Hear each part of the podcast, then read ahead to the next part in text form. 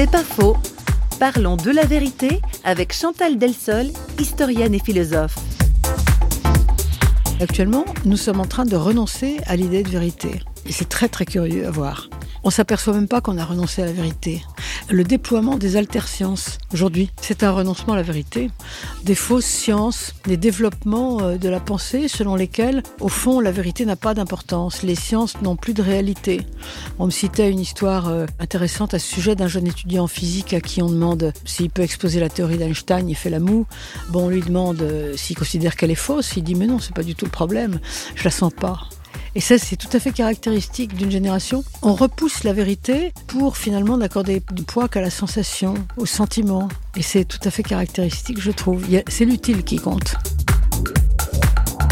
C'est pas faux, vous a été proposé par parole.ch.